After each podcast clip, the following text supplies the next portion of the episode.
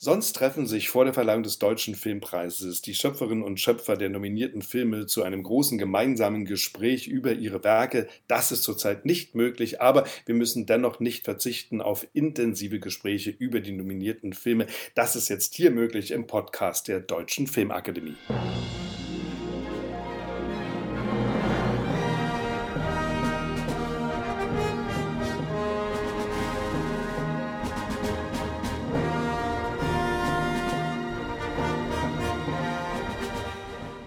Fünfmal war er im Wettbewerb der Berlinale vertreten. Sein neuester Film Undine hat bei der Berlinale der Hauptdarstellerin Paula Beer einen silbernen Bären eingetragen. Der Film Undine sollte schon längst im Kino zu sehen sein, ist aus bekannten Gründen jetzt also verschoben worden. Aber da steht ja erstmal noch aus der Deutsche Filmpreis. Zweimal ist dieser Film nominiert worden, einmal als bester Film und zum anderen für die beste Tongestaltung. Und ich freue mich jetzt sehr, dass ich mit ihm reden kann. Christian Petzold. Grüß dich, Christian. Hallo.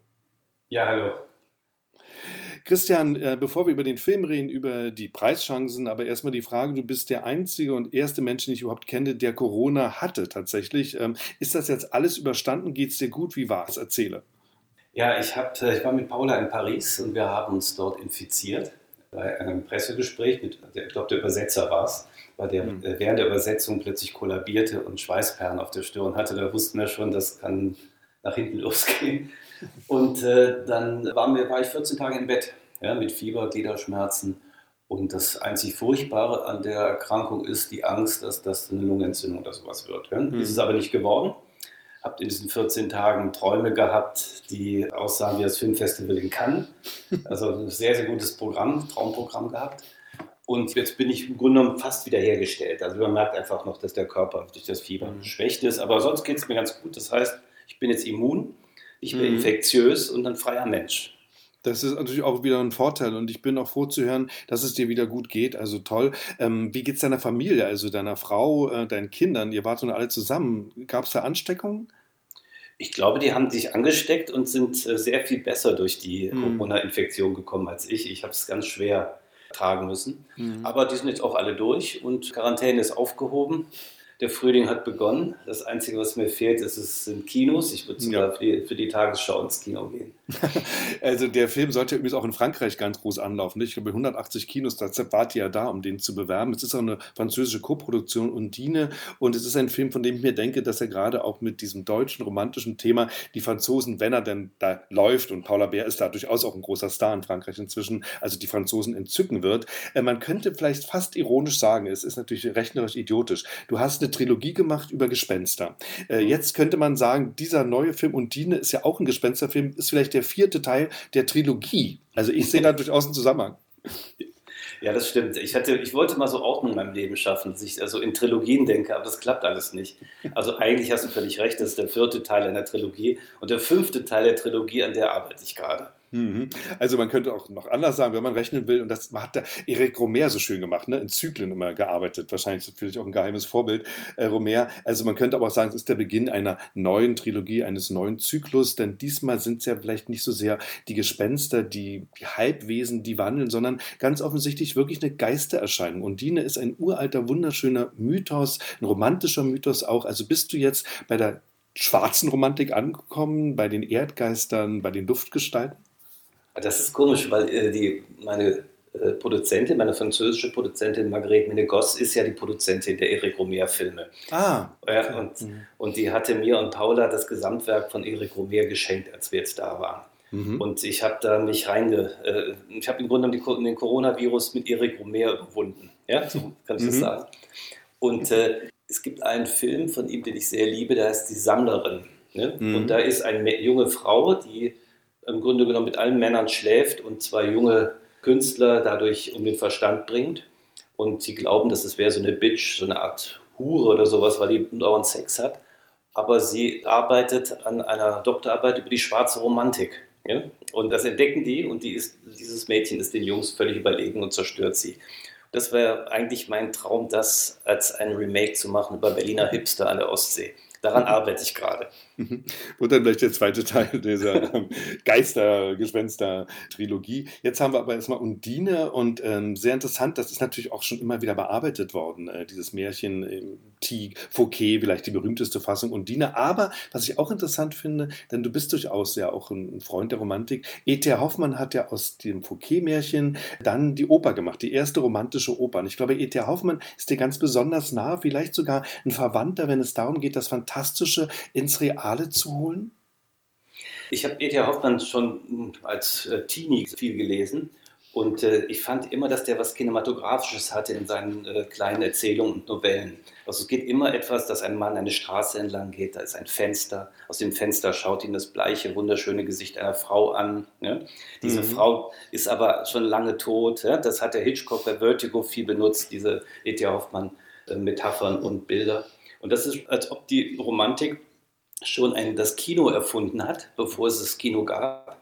Und komischer, merkwürdigerweise ja auch das Kino selber mit Wachsfigurenkabinett von äh, Leni oder mit äh, Schlemi, der Mann, der seinen Schatten äh, verloren hat, sehr früh in den Stummfilmen auch die deutsche Romantik zum Thema hatte.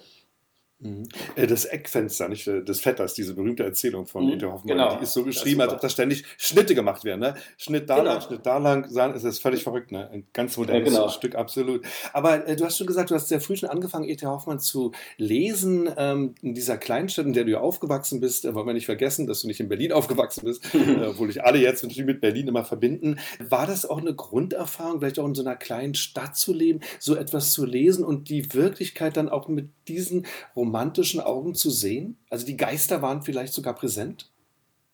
Ja, man muss sagen, so, solche Städte in, den, in Westdeutschland, in denen ich aufgewachsen bin, also das ist alles in der Nähe von Leverkusen. Es sind da alles keine mhm. Städte, die einen Zauber oder eine Romantik mhm. haben. Aber die Stadtbüchereien haben ein Material geliefert, ja, um vielleicht auch diese furchtbaren Städte, die so immer so Siedlungsnamen hatten, äh, nach, äh, benannt nach den verlorenen Ostgebieten, Stettiner Straße oder so. Ja? Mhm. und ähm, Danziger Straße. Und die, in, in diesen grausamen, äh, wirklich entzauberten Städten kann, konnte man durch die Stadtbücherei und durch die deutsche Romantik, die konnte man wieder damit verzaubern. Ja, man konnte sich Geheimnisse mhm. dort hinter den Mauern äh, imaginieren. Man konnte natürlich auch später in der Pubertät ganz andere äh, Geschichten imaginieren, die sich da hinter den geschlossenen Rollen abspielen könnten. Ja. Aber Haupt, also wir, haben, wir haben mit der Romantik eigentlich die Städte wieder verzaubert. Mhm. Und was ich an E.T. Hoffmann so mag, und das entdecke ich auch in deinem äh, neuen Film irgendwie wieder, ähm, das ist nämlich, dass das Fantastische auf ganz natürliche Weise geschieht. Also da sind Leute aus einem ganz anderen Zeitalter, laufen plötzlich durch Berlin, das äh, stört auch gar keinen, das ist alles völlig normal, es ist Teil der Wirklichkeit. Und Undine, deine Undine, ist ja auch, also mit beiden Beinen ganz fest verwurzelt in der Realität des heutigen Berlins. Wie geht das? Wie funktioniert das? Na, ich fand, als ich diese, ich habe durch, durch meinen Freund Christoph Hochhäusler hatte ich diese Modelle entdeckt mhm. in, der, in, der, Senatstelle. Das ist ja so ein freies Museum, wo jeder reingehen kann, aber da ist kaum jemand. Da gibt es so kleine Führungen und so. Mhm. Aber die eigene Stadt als Modell zu sehen, hat auch ein bisschen sowas wie bei Modelleisenbahnern. Die verzaubern ja auch die Welt ein wenig. Ja? Mhm. Die Modelleisenbahner machen aber aus der Welt eine so einen romantischen Kreis, in dem sich äh, Klischees, ja, Klischeegeschichten abbilden. Die Frau hängt Wäsche auf, winkt dem Mann mhm. hinterher und so weiter. Und da in, in diese Modelllandschaften da, die da in, in, der Senatstelle ausgestellt sind, das ist ja ein Abbild der Wirklichkeit. Und trotzdem hat man das Gefühl, man läuft von, ich war mit meinem Sohn dort, da war der vielleicht acht Jahre alt zum ersten Mal.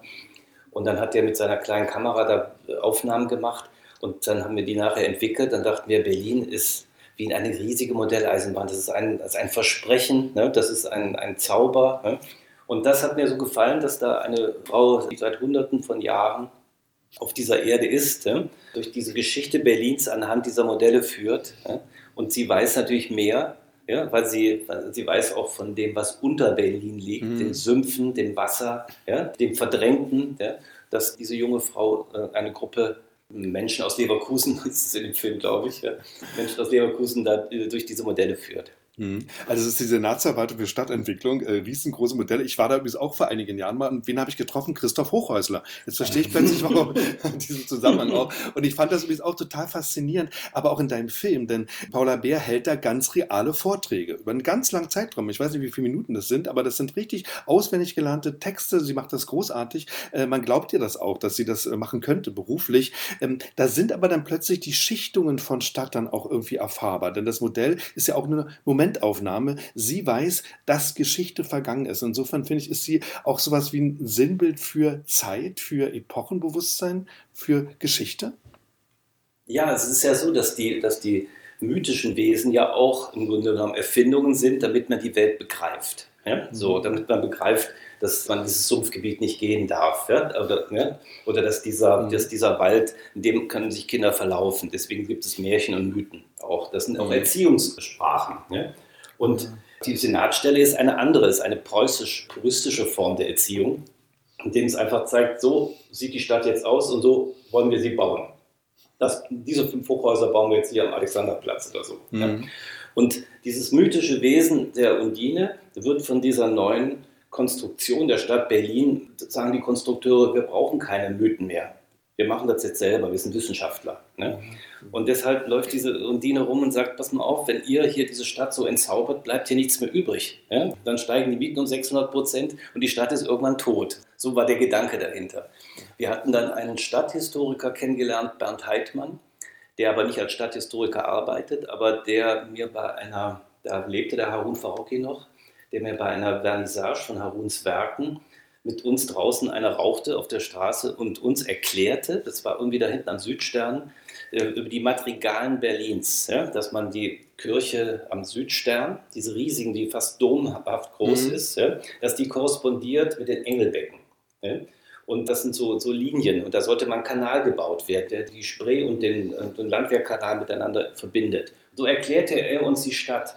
Und mit dem bin ich dann durch diese Modelllandschaften gegangen, die in der Senatstelle sind. Und der hat den Vortrag geschrieben für die, mhm. ähm, für die Undine. Ah ja. Mhm den sie so großartig hält, finde ich, ja. Paula Bär. Das ist mhm. wirklich eine tolle Leistung.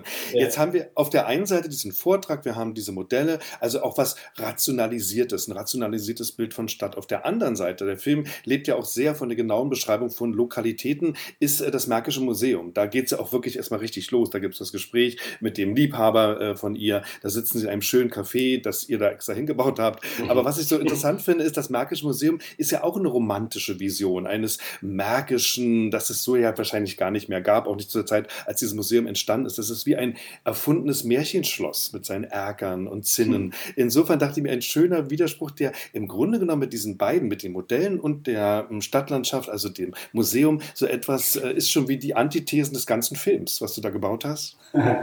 Ja, also interessant ist, dass das Märkische Museum selber etwas hat von einem Wasserschloss. Ja? Mhm. Dass, sie da, dass sie da drin sehr, sehr viele ähm, Skulpturen stehen haben, Neptun, ja, irgendwelche Meeresgötter.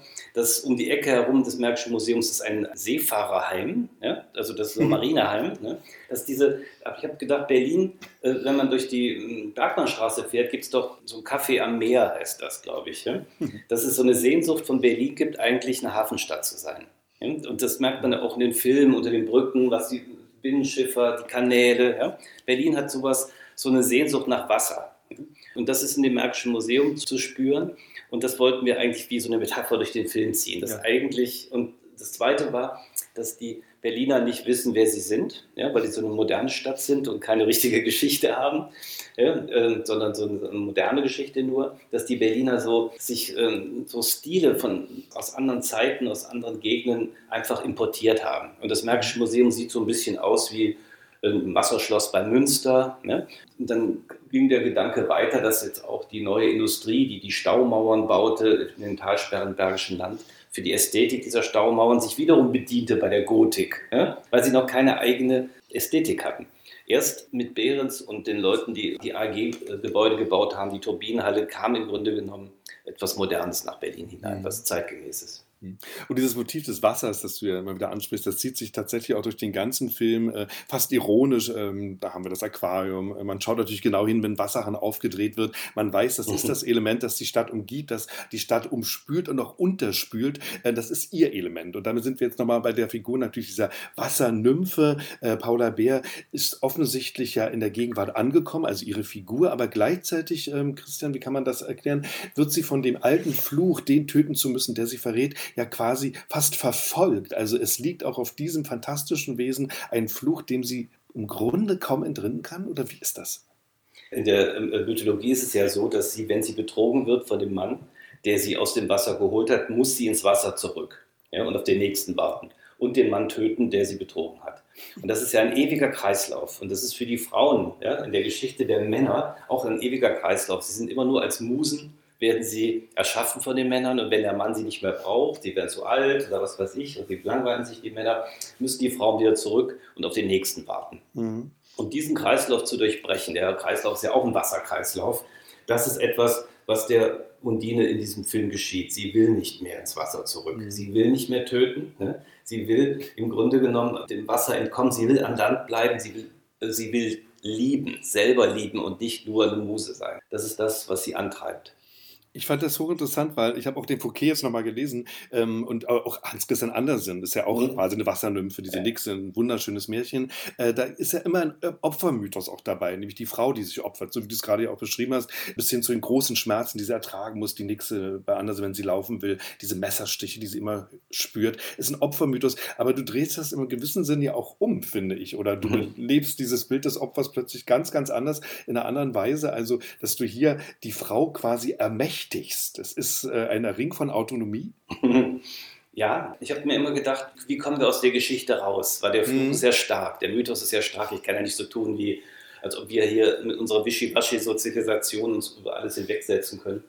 Und ähm, sie hat ja wahre Liebe erfahren. Sie ist ja. ja geliebt worden und hat geliebt. Und die Erinnerung an diese wahre Liebe, die lässt sie sich nicht nehmen. Deshalb äh, nimmt sie Abschied ja, und verschwindet in ihrem Element, dem Wasser, aber sie hat eine Erinnerung an die wahre Liebe und derjenige, den sie geliebt hat und der sie geliebt hat, wird sich auch immer an sie erinnern und er wird, äh, obwohl er jetzt in unserer Gegenwart weiterlebt und Marianne Saré heiratet und Vater wird, ja, wird mhm. er trotzdem, wird dieser kurze Sommer der Leidenschaft, ja, der wird ihnen nicht mehr genommen werden können und mhm. damit haben sie den Fluch besiegt.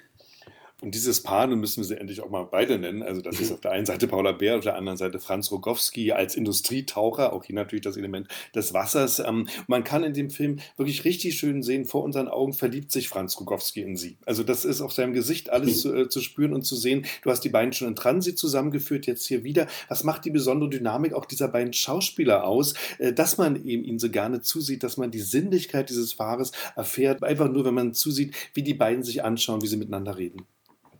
Also für mich war das so, dass ich richtig, ja, ich wurde ja selber sehnsüchtig, ja, weil sie waren in ihrem Vertrauen zueinander. Ja? Nicht nur die Figuren, sondern auch jetzt äh, die beiden Schauspieler in, in, ihrem Vertrauen und ihrer Arglosigkeit so rein, ja, dass ich dachte, dass, dass, äh, dass also ich gebe mal so ein Beispiel, wenn die einfach nur die Straße an der Spree lang gehen zum Bahnhof ja, und die gehen Arm in Arm und sie hat ihren Kopf auf seine Schulter gelegt dann können die gehen, als ob das eine einzige fließende Bewegung ist. Wir, wir laufen ja da mit Steadicam, das ist ein unheimlicher Aufwand. Das macht Schauspieler ja meistens, bringt das die Schauspieler aus dem Tritt, weil das ja alles jede Natürlichkeit nimmt, weil da 33 Leute um die herumlaufen.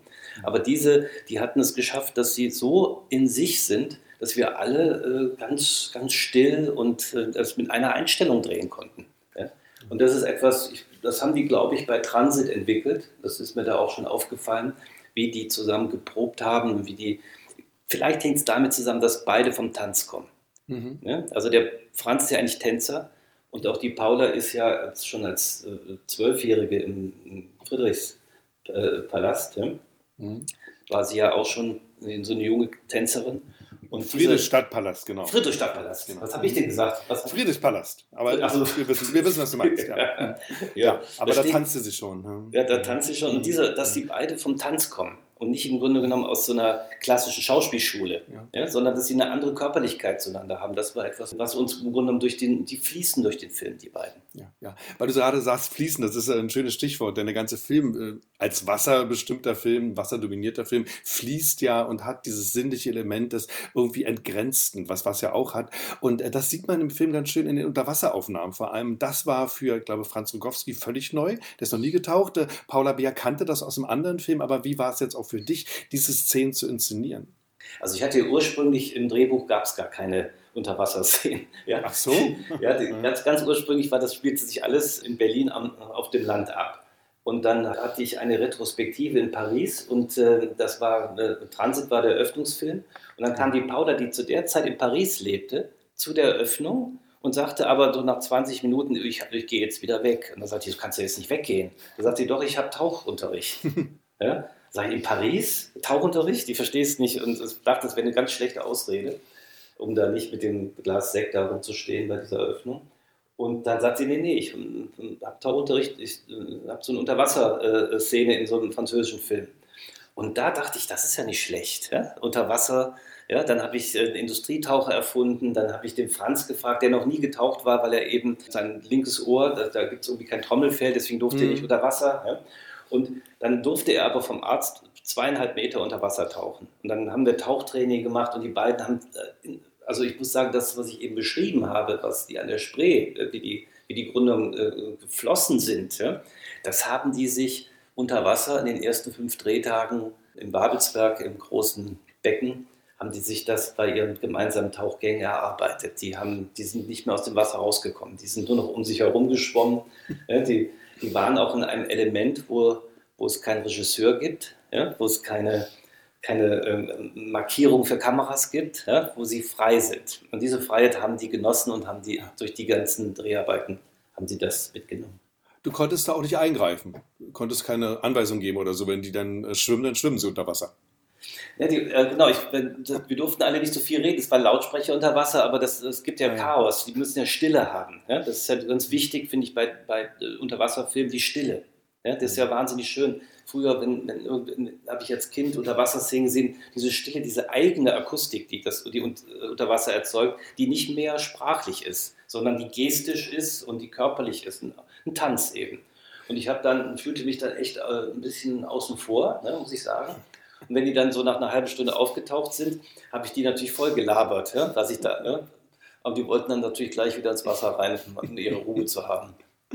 Diese Stille übrigens, auch diese unheimliche Dunkelheit, dieses Unendliche, es ist ja eine Unendlichkeit in unserer Welt. Äh, diese Unterwasserwelt hat mich übrigens an einen sowjetischen, fantastischen Film erinnert, äh, der Amphibienmensch. Du kennst wahnsinnig viele Filme, den wirst du vielleicht nicht kennen, aber nee. das ist so ein Klassiker der Science-Fiction-Kunst, wo ein junger Mann als Amphibienmensch nachher gezwungen ist, sein Leben zu leben unter Wasser, in den unendlichen Weiten des Ozeans. Muss ich dir unbedingt mal zeigen, du wirst den, du wirst ja. den lieben. Ja. Man hört immer nur ganz aus der Ferne so ein merkwürdiges Geräusch Geräusch, das er erzeugt. Also das, das läuft mir jetzt wieder kalten Rücken runter. es ist ja natürlich auch in deinem Werk was ganz Ungewöhnliches, äh, auch wenn wir schon natürlich über die Geistertrilogie gesprochen haben und es dort Untote gibt. Äh, Jella im Grunde ist eine Geistererscheinung. Trotzdem war das ja in der Inszenierung nichts Fantastisches. Hier haben wir schon mal ganz andere neue Bilder, auch dieser Riesenwels, den du da einführst als mythisches Wesen, Gunther heißt er. das ist wieder ein schöner irdischer Name. Aber das sind schon auch neue visuelle Erfahrungen, die wir mit dir machen. Woher kommt das? Ja, Kinolust. Ja? Also ist ja so, dass äh, ich, hatte, ich hatte immer schon Kino. Also ich habe immer schon Lust auf Musicals, äh, mhm. auf, auf Unterwasserszenen, auf Science Fiction und so. Das, da, die Lust ist ganz groß, lässt sich aber nicht immer realisieren. Ja? Man will ja nicht irgendwie so einen Retro-Quatsch machen oder so, äh, so einen mhm. amerikanischen Film kopieren mit seinen kleinen Mitteln hier. Aber hier bei Undine war das, äh, hat sich das aus dem Stoff entwickelt. Ne? Und ich äh, habe dann auch einfach gesagt, ja, ich würde unheimlich gern mal so einen, ähm, einen sehr, sehr guten zweieinhalb Meter Wels unter Wasser haben. Ne? Und dann sind wir zur Post Republic gegangen und die haben eine sehr, sehr gute äh, äh CGI-Abteilung. Ne? Und die waren auch zum ersten Mal mit der Berliner Schule konfrontiert Ähm, das macht eine große, große Freude, dass man einfach so jetzt nicht äh, unfassbare Unterwasserbilder neu erfindet, sondern dass man das Muskelspiel dieses zweieinhalb Meter Wells, an dem haben wir gearbeitet, mhm. ja? dass der so prall und so männlich und so hart ist, ja? dass man sich dann den Mythos vorstellen kann, dass, dass, dass der eben mal früher ein Ritter war, der eine Schäferin vergewaltigt hat und getötet hat und deshalb sein Leben lang als hässlichster äh, Fisch der Welt, als Wels da in, in, so einer Talsperre umherziehen muss. Ne? Diese, das muss man spüren in dessen Körper ne? und in diesen Vergewaltigungs-Männlichkeitskörper. Ne? Mhm. Das hat Spaß gemacht, mit denen zu erarbeiten. Auch das für dich natürlich eine neue Erfahrung mit Special Effects in der Form äh, zu arbeiten, ja. ganz klar. Wie hast du eigentlich die Nachricht überhaupt aufgenommen? Zum einen natürlich, äh, dass der Film nominiert ist, aber auch die Tongestaltung hier ganz besonders hervorgehoben wurde. Also dafür gab es dann auch die Nominierung.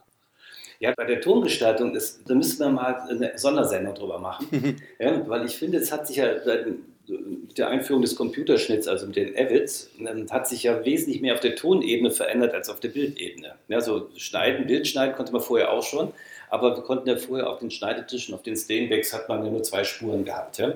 Und äh, jetzt kann man ja unheimlich viel schon während des Schnittes können wir sehr viel schon so eine Art akustische Vormischung machen. Wir können einen akustischen Raum erschaffen.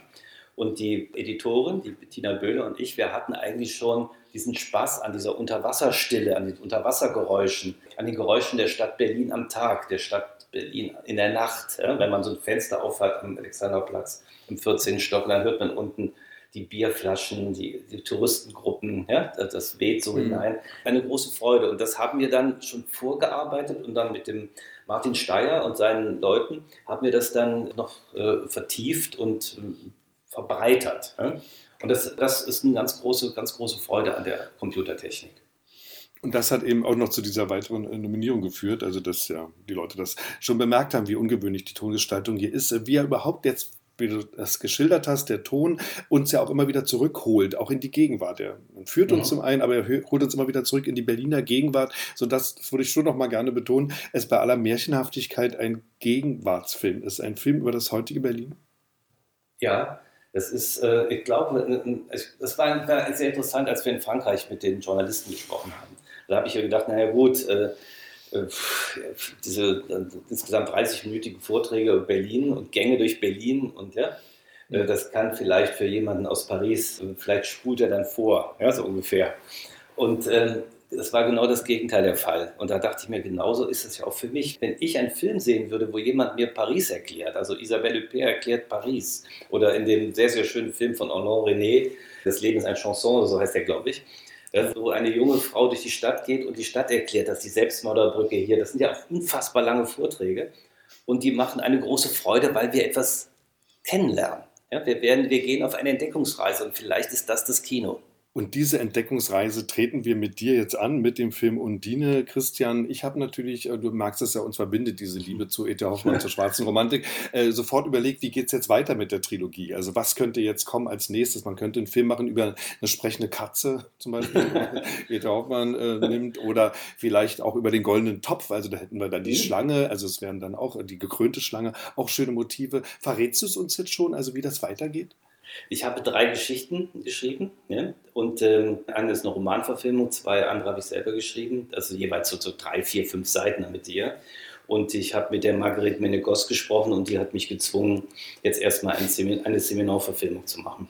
Ah, okay, also ja? die fällt da raus. Seminon fällt natürlich. Die, die fällt da raus, die drehe ich aber in Brandenburg, in der Stadt Brandenburg. Mhm, okay, dann freuen wir uns darauf, aber ich bin auch sehr gespannt, wie sich dann das romantische Bild rundet in dieser Trilogie. Jetzt danke ich dir erstmal ganz herzlich für dieses Gespräch. Äh, Christian Petzert war das über Undine nominiert als bester Film und für die beste Tongestaltung. Freue mich sehr, dass du wieder fast vollständig gesund bist und stelle mir das irgendwie jetzt auch irgendwie toll vor. Mit dieser Gabe der Immunität bist du auch eine Art Gespenst und läufst durch uns durch, durch diese ganzen verwundbaren Menschen. Bist du der Unverwundbare, Christian. Dafür ganz herzlichen Dank und für dieses schöne Gespräch. Ja, ich habe mir nur gedacht, es sollte mal, es gibt doch dieses Kino Intimes, ja. Und äh, man sollte jetzt ein Kino Immunes machen, wo die ganzen Immunisierten äh, wieder ins Kino gehen dürfen. Das finde ich sehr schön. Ja. Ein Gipfeltreffen der Immunisierten. ja, genau. Christian, ich danke dir, alles Gute. Ich dir auch, ja. Mach's gut. Danke. Tschüss. Tschüss. Tschüss.